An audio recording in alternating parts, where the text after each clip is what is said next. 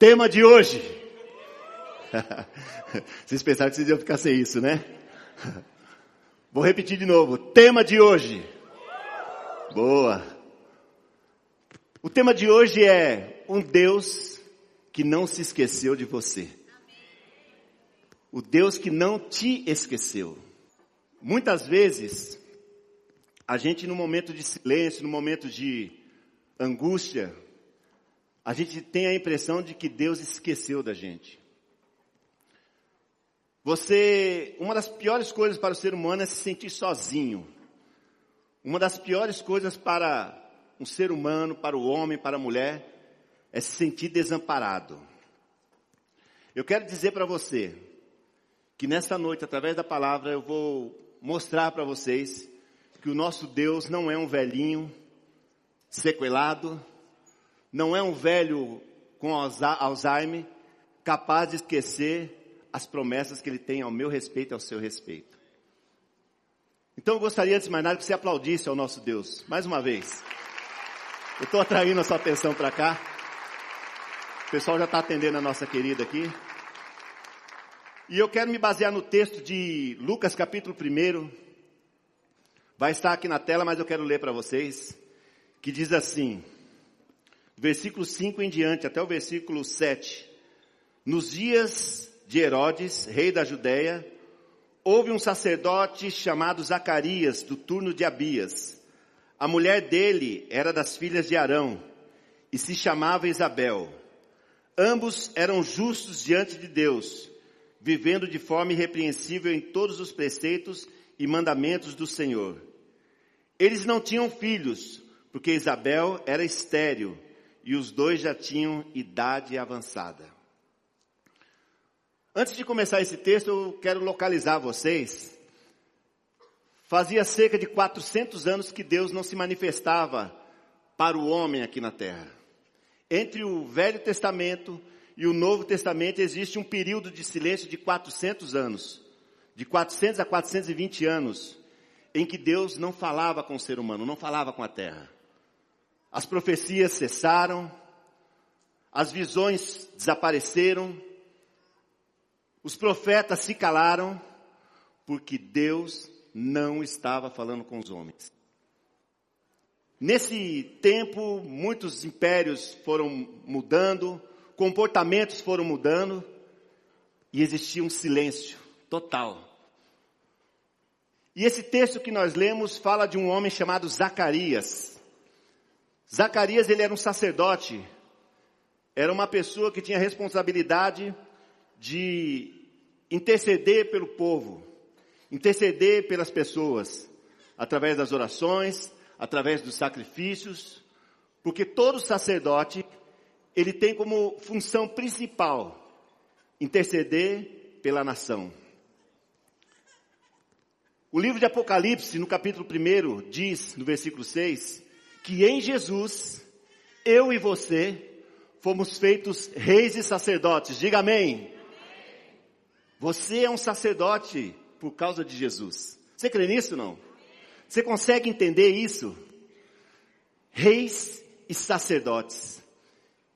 E quando a gente encontra com Jesus, e quando a gente se encontra com Jesus e, e conhece a palavra dele, conhece as coisas de Jesus, as, as músicas de Jesus, o povo de Jesus, as pessoas que oram, as pessoas que intercedem, a gente fala assim, é disso que eu estou precisando. E você começa a multiplicar essa informação dizendo que, o, que Deus é bom. Então guarde muito bem isso assim. Assim, eu sou um sacerdote. Nossa, que falta de fé. Diga com fé assim, eu sou, um sacerdote. Boa. Guarde isso com você. Eu quero ler o segundo texto, que continua no mesmo capítulo, no versículo 11. E eis que apareceu a Zacarias, um anjo do Senhor, em pé à direita do altar do incenso. Ao vê-lo, Zacarias ficou assustado e o temor se apoderou dele.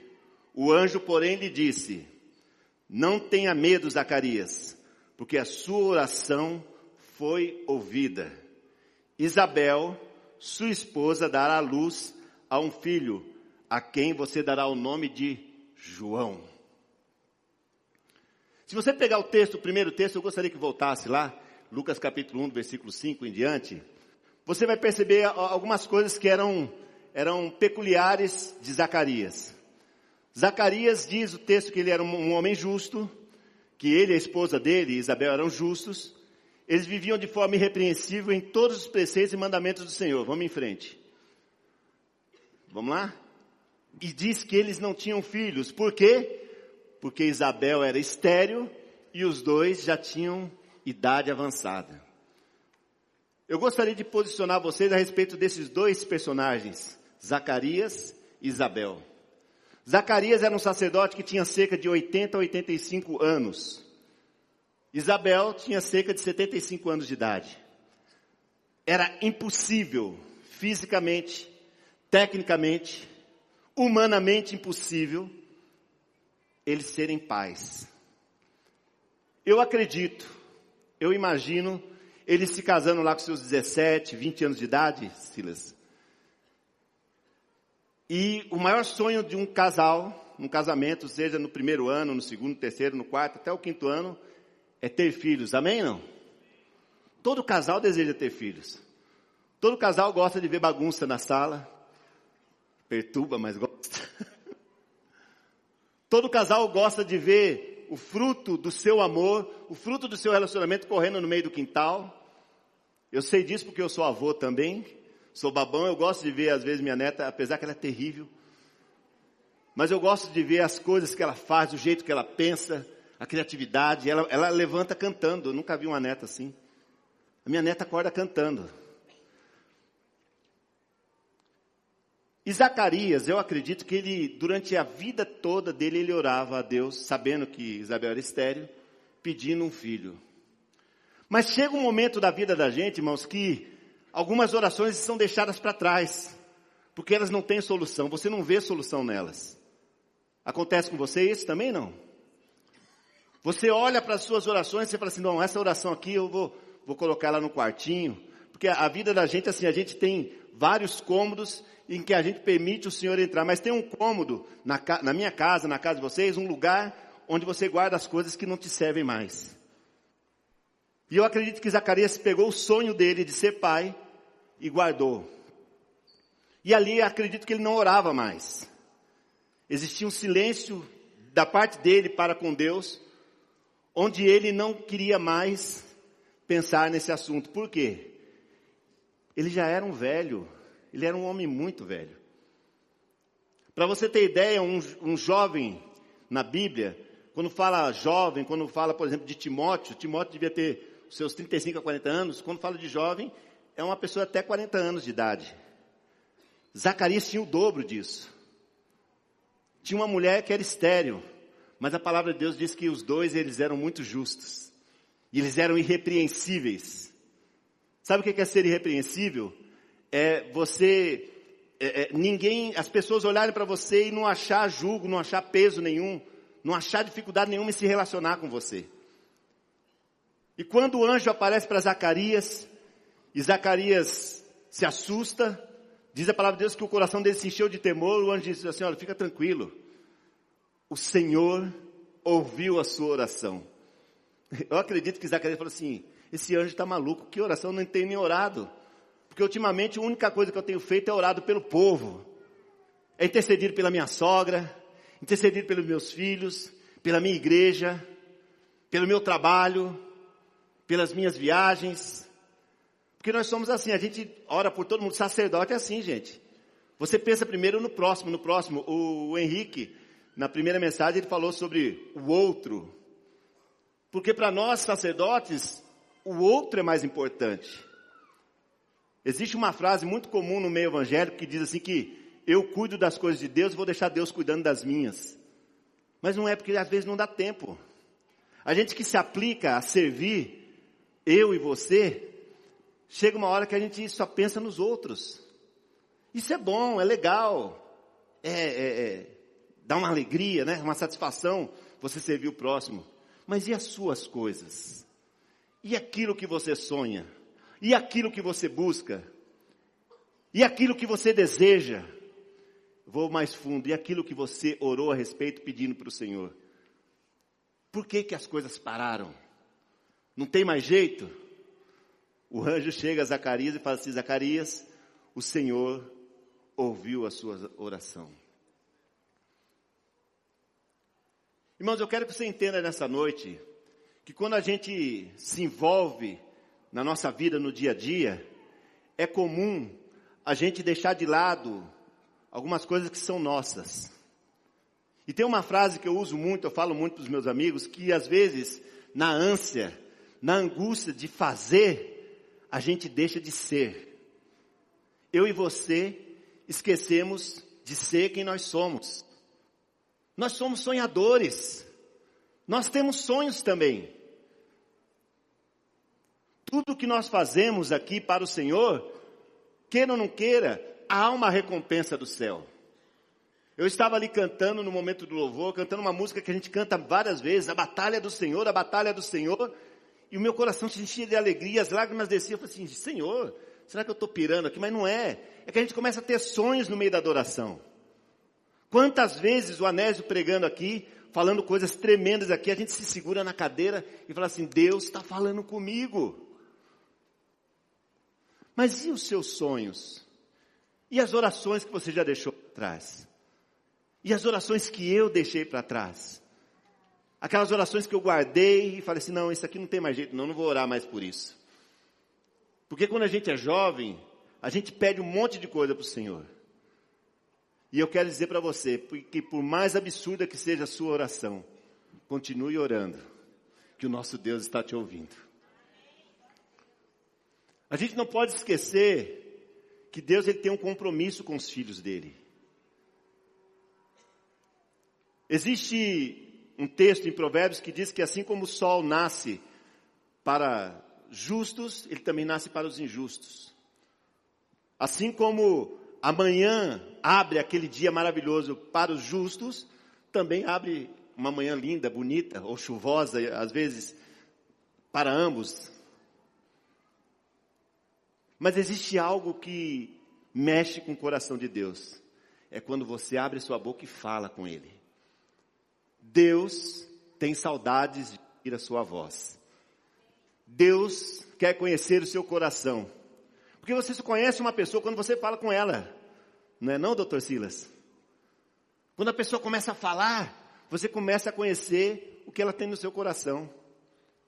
Eu tenho um amigo aqui nessa comunidade, uma pessoa muito próxima, que a gente já fez algumas viagens juntas, e eu lembro do primeiro contato que nós tivemos, quando nós nos conhecemos aqui, na Carisma. O primeiro contato foi assim, olha, tem uma cidade aí, eu gostaria que você fosse nessa cidade comigo. Ah, eu vou, eu vou lá. Gostaria que você fosse pregar lá, vamos lá, tal. Só que daqui lá na cidade são duas horas. E não dá para você ficar no carro duas horas com a pessoa em silêncio. Hoje é um dos meus melhores amigos que eu tenho aqui. Como outros, tem outras pessoas maravilhosas aqui. Mas eu estou colocando esse exemplo para você entender que Deus precisa ouvir o que você tem no coração. Deus precisa. Aí você pega, alguém pega o Salmo 139 e fala assim: não, mas a Bíblia diz que antes de eu expressar uma palavra, o Senhor já conhece todas as minhas palavras, todos os meus argumentos. É isso. Legal, Ele conhece todos os seus dias. Mas o Senhor tem necessidade de te ouvir também. Porque Deus, Ele quer intimidade. Tudo que você ouve aqui diz respeito à intimidade para com Deus. Deus ele não quer atender só as pessoas que estão nas primeiras fileiras. O nosso Deus ele não é um cara seletivo. O nosso Deus é uma pessoa que ao mesmo tempo que ele está abençoando a irmã ali, ele está abençoando o irmão aqui. Ao mesmo tempo que ele está ouvindo a oração de um, ele está ouvindo a oração de um milhão de pessoas. Porque ele é Deus. Entenda isso, o nosso Deus é o maior de todos. Ele é grande, ele é imenso, mas ele também é humano. Ele, come, ele consegue entender a, a minha e a sua necessidade. Por que paramos de orar por, sobre algumas coisas? Porque nós deixamos algumas coisas de lado. Será que cansamos? Será que ficamos velhos? Será que a gente acha que algumas orações são impossíveis? Zacarias, ele aos 80, 85 anos de idade, ele recebe uma promessa: você vai ser pai. Irmãos, a nossa vida, ela é alimentada por esperança. Todas as vezes que você vem aqui, você ouve uma palavra de esperança, guarde isso. E quando você ouve uma palavra de esperança, você só tem uma coisa a fazer: tomar uma atitude. E a atitude de Zacarias foi a seguinte: eu vou para casa ver como é que está Isabel e contar essa história que o anjo contou para mim. E quando o Senhor dá uma palavra de esperança, irmãos, as coisas mudam no nosso físico, na nossa mente, na nossa alma, no nosso espírito e o milagre acontece. Você está entendendo o que eu estou dizendo? Quando você recebe uma palavra de esperança, você acredita que algo novo está para acontecer. E é isso que eu quero dizer para você nessa noite. Que existe coisa nova para acontecer para você. Existe algo diferente sendo manifestado nesse lugar. E que você não pode ficar alheio olhando assim, como quem sonha. Você tem que pular dentro e falar assim: eu creio nisso. Eu acredito nisso. Cantar é bom, pular é bom, aplaudir é bom, gritar é bom, mas ter esperança é muito melhor. Tudo isso sendo feito com esperança, com desejo no coração, fala assim: Deus falou comigo nessa noite. O Senhor falou comigo, o Senhor me tocou. Você lembra na Bíblia algumas pessoas? Alguém me tocou? Irmãos, eu quero que vocês compreendam e que vocês tenham na sua mente que essa palavra aqui, essa palavra é apenas um livro, mas para os que creem é vida e vida abundante, porque Jesus disse: Eu vim para que vocês tenham vida. Quando Jesus entra na minha vida e entra na sua vida, ele entra para transformar você. Ele entra na sua vida para transformar você em algo muito melhor. Todas as pessoas que tiveram um encontro com Jesus, que tiveram o olhar de Jesus, que olharam para Jesus, que ouviram a voz de Jesus, elas mudaram alguma coisa nelas. Nessa noite, pelo Espírito de Deus, eu digo para vocês: existe algo novo para você. Existe algo de Deus para você. Existe algo especial para você. E isso tem muito a ver não com o que você está pedindo agora, tem a ver com aquilo que você esqueceu lá no passado. Eu tenho certeza que o Espírito Santo está levando você lá no início das suas primeiras orações. Eu estava contando para o Silas, falando um pouco sobre gerações, né? E nós somos de uma geração que a gente, a nossa perspectiva era apenas orar e ouvir a palavra de Deus. Porque nós não tínhamos tecnologia, nós não tínhamos é, é, é, é subterfúgio, nós não tínhamos ídolos, né? Nós não tínhamos recurso nenhum, não tínhamos mídia, não tínhamos comunicação, mas a gente tinha um desejo de ouvir a palavra. Quando nós nos reuníamos, a gente se juntava para ouvir a palavra. E essa palavra foi que manteve a gente vivo até os dias de hoje. A gente tem que começar a perceber que tudo aquilo que é dito de Deus causa mudança nas nossas vidas. Assim como a partir do momento que o anjo falou com Zacarias e disse para ele assim: "O Senhor ouviu a sua oração". E algo aconteceu no corpo dele, algo aconteceu na vida dele e da sua esposa, e eles foram pais de um dos caras mais extraordinários que a Bíblia já relatou, chamado João Batista. Aquela pessoa que anteveio a vinda do Messias, dizendo: Arrependei-vos, porque o reino dos céus está próximo. Assim como foi com João Batista, com, com Zacarias, e eu quero que você perceba uma coisa que é peculiar do nome de Zacarias. Sabe o que, que significa Zacarias? Quer ver, ó? Aquele que é lembrado de Deus. Eu, ia, eu tinha no meu coração de fazer uma brincadeira que a gente fazia muito nos acampamentos.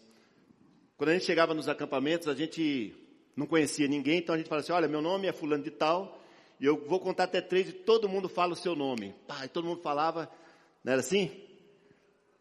E depois que a pessoa falava o seu o nome, a gente falava assim, olha, legal, agora eu conheço todo mundo, vamos seguir em frente. Então eu queria fazer essa brincadeira com você, agora. Eu vou contar até três, o meu nome é Carlos, muitos aqui me conhecem, mas me chamam de Carlinhos, né, que eu já fui Carlinhos, já fui mais magrinho, pesava 60 quilos, era metade do que tem aqui. Mas eu vou contar até três, eu gostaria que você, em alto e bom som, você dissesse seu nome. Um, dois, três. Seu nome agora é Zacarias. Nessa noite, eu quero chamar você de Zacarias. Eu quero chamar você que está assistindo a gente de Zacarias, porque o Senhor lembrou de você. O Senhor lembrou de você, o Senhor lembrou de você, lembrou de você, lembrou de você, e Ele está pronto para ouvir a retomada das suas orações. Pegue aquilo que estava guardado, pegue aquilo que estava esquecido, e traga à tona e fala, Senhor, é impossível. E eu quero lembrar para vocês que no mesmo livro de Lucas, capítulo 1, 37, diz que para Deus não há nada impossível. Porque a gente gosta de cantar, né? A gente gosta de poesia. O Deus do impossível não desistiu de mim. Não é assim? Vamos fazer esse Deus do impossível agir na nossa vida na prática. Não porque nós estamos forçando Deus, mas porque Ele disse que Ele vai fazer algo nessa noite aqui. Eu queria dar três dicas para vocês. Três coisas que são importantes para que você guarde essa palavra no seu coração e que você leve para sua casa, que você leve para sua família, você leve para sua empresa, você leve para os seus amigos. A primeira coisa que eu quero que você guarde no seu coração: não desista de orar. Vamos repetir comigo? Não desista de orar. A palavra oração tem a ver com falar, com expressar. Nunca se viu no mundo de hoje um evangelho em que as pessoas não gostam muito de oração, ou resistem à oração, ou evitam a oração. Sabe por quê? Porque oração, Silas, ela traz compromisso. Quando você fala com alguém, você se compromete. Não desista de orar.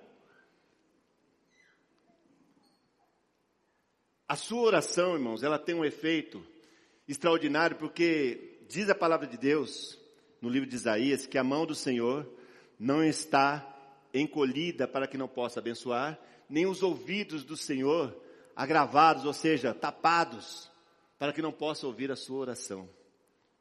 O nosso Deus, ele continua sendo o mesmo.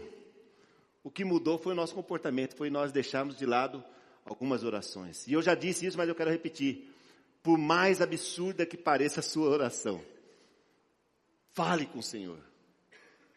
Fale com Deus. Abra seu coração para Deus. Senhor, eu preciso disso, disso, disso, disso, disso.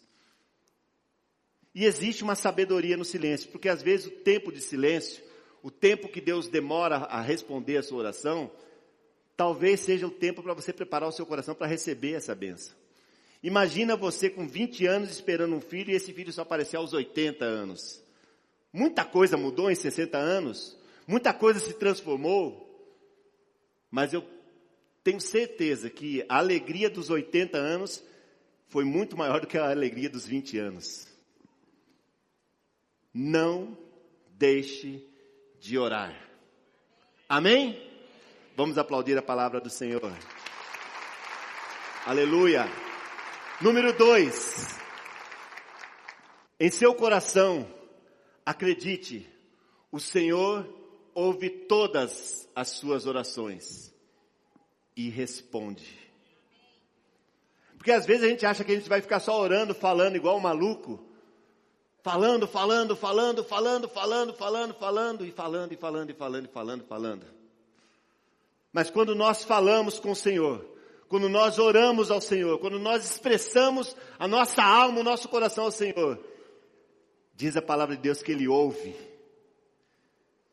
Não importa se você é preto, se você é branco, se é amarelo, se você é homem, se você é mulher, se você é grande, se você é pequeno, se você é gordo, se você é magro, o Senhor ouve todos. Ele ouve e ele responde. O fato de você estar aqui hoje, talvez, seja a resposta da oração de alguém. Alguém uma, um dia orou por você. Alguém um dia pensou em você. E o Senhor ouviu a oração e trouxe você até aqui. Assim como Deus fez com Zacarias, assim como Deus se manifestou para Zacarias, Deus vai falar com você também nessa noite, Zacarias. Porque ele te ouve e ele te responde. E terceiro, terceiro e não menos importante, não permita, queria que você lesse comigo, vamos lá? Não permita que o tempo, o trabalho, as circunstâncias ou qualquer outra coisa tire a esperança do início, ficar esquecida em seu coração. Bom, ficou meio desconecto. Vamos ler todo mundo junto? Vamos lá? Não permita que o tempo, o trabalho, as circunstâncias ou qualquer outra coisa tire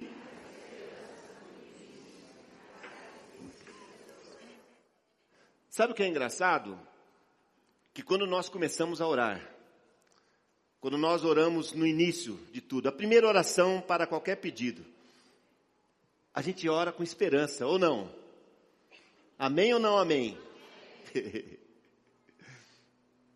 e é incrível, eu, eu sempre falo que é, é, é, na minha geração a gente já viu muitas coisas, a gente já se divertiu com muitas coisas, e uma delas eu quero dividir com vocês.